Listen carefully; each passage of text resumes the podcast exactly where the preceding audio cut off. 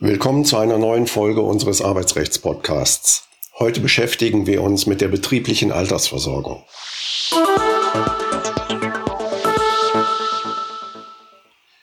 Bei der betrieblichen Altersversorgung sagt der Arbeitgeber dem Arbeitnehmer aus Anlass des Arbeitsverhältnisses verbindlich Leistungen der Alters-, Invaliditäts- oder Hinterbliebenenversorgung zu.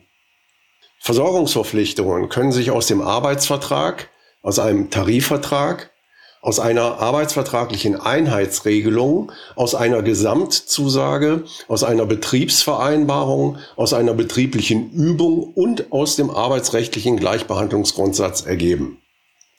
Diese Versorgungszusage, also im Ergebnis die Betriebsrente, tritt neben die gesetzlichen Rentenansprüche des Arbeitnehmers.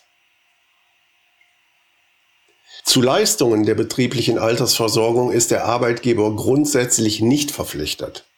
Die Freiwilligkeit wird nur durch den Anspruch des Arbeitnehmers auf eine durch Entgeltumwandlung finanzierte betriebliche Altersversorgung durchbrochen, denn diese erbringt der Arbeitnehmer mit seinen Entgeltansprüchen selbst. Die Betriebsrentenanwartschaft ist unverfallbar, wenn das Arbeitsverhältnis vor Eintritt des Versorgungsfalls endet, die Versorgungszusage jedoch drei Jahre bestanden und der Arbeitnehmer das 21. Lebensjahr vollendet hat. Diese Regelung besteht seit dem 01.01.2018. Die festgesetzte Betriebsrentenzahlung darf nicht wegen einer Erhöhung der gesetzlichen Rente gekürzt werden.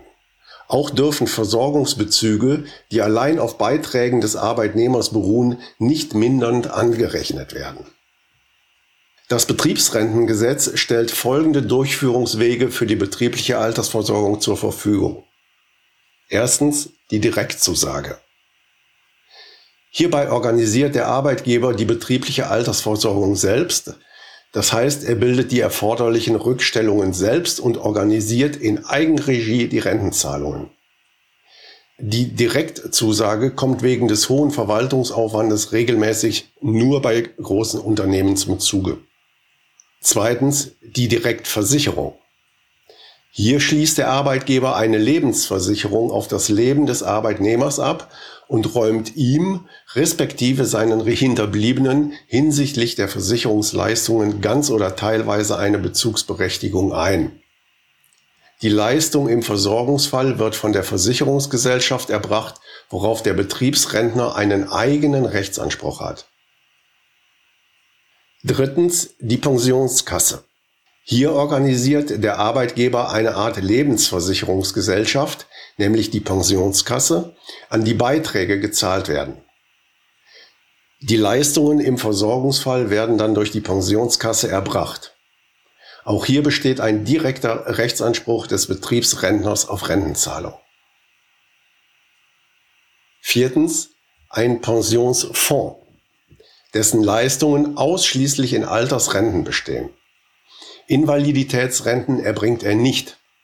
Auf die Altersrente des Pensionsfonds besteht ein Rechtsanspruch des Betriebsrentners.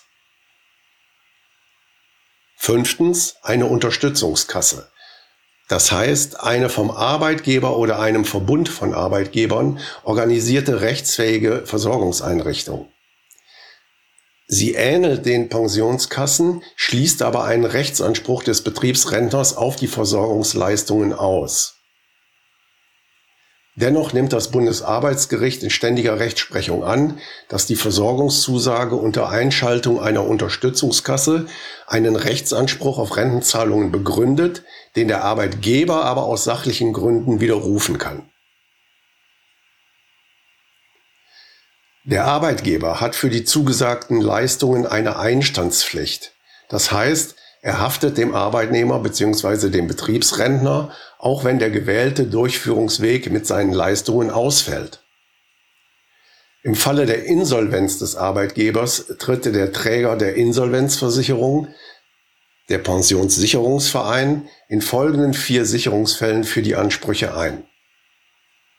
Erstens bei Eröffnung des Insolvenzverfahrens über das Vermögen des Arbeitgebers. Zweitens bei Abweisung des Antrags auf Eröffnung des Insolvenzverfahrens mangels Masse. Drittens bei außergerichtlichen Vergleichen des Arbeitgebers mit seinen Gläubigern zur Abwendung des Insolvenzverfahrens, wenn ihm der Träger der Insolvenzsicherung zustimmt. Und viertens, bei vollständiger Beendigung der Betriebstätigkeit im Geltungsbereich dieses Gesetzes, wenn ein Antrag auf Eröffnung des Insolvenzverfahrens nicht gestellt wurde und ein Insolvenzverfahren offensichtlich mangels Masse nicht in Betracht kommt. Wenn Sie Fragen zum Thema Arbeitsrecht oder einen Themenvorschlag haben, können Sie uns auch gerne eine E-Mail an kanzlei.ra-potras.de senden.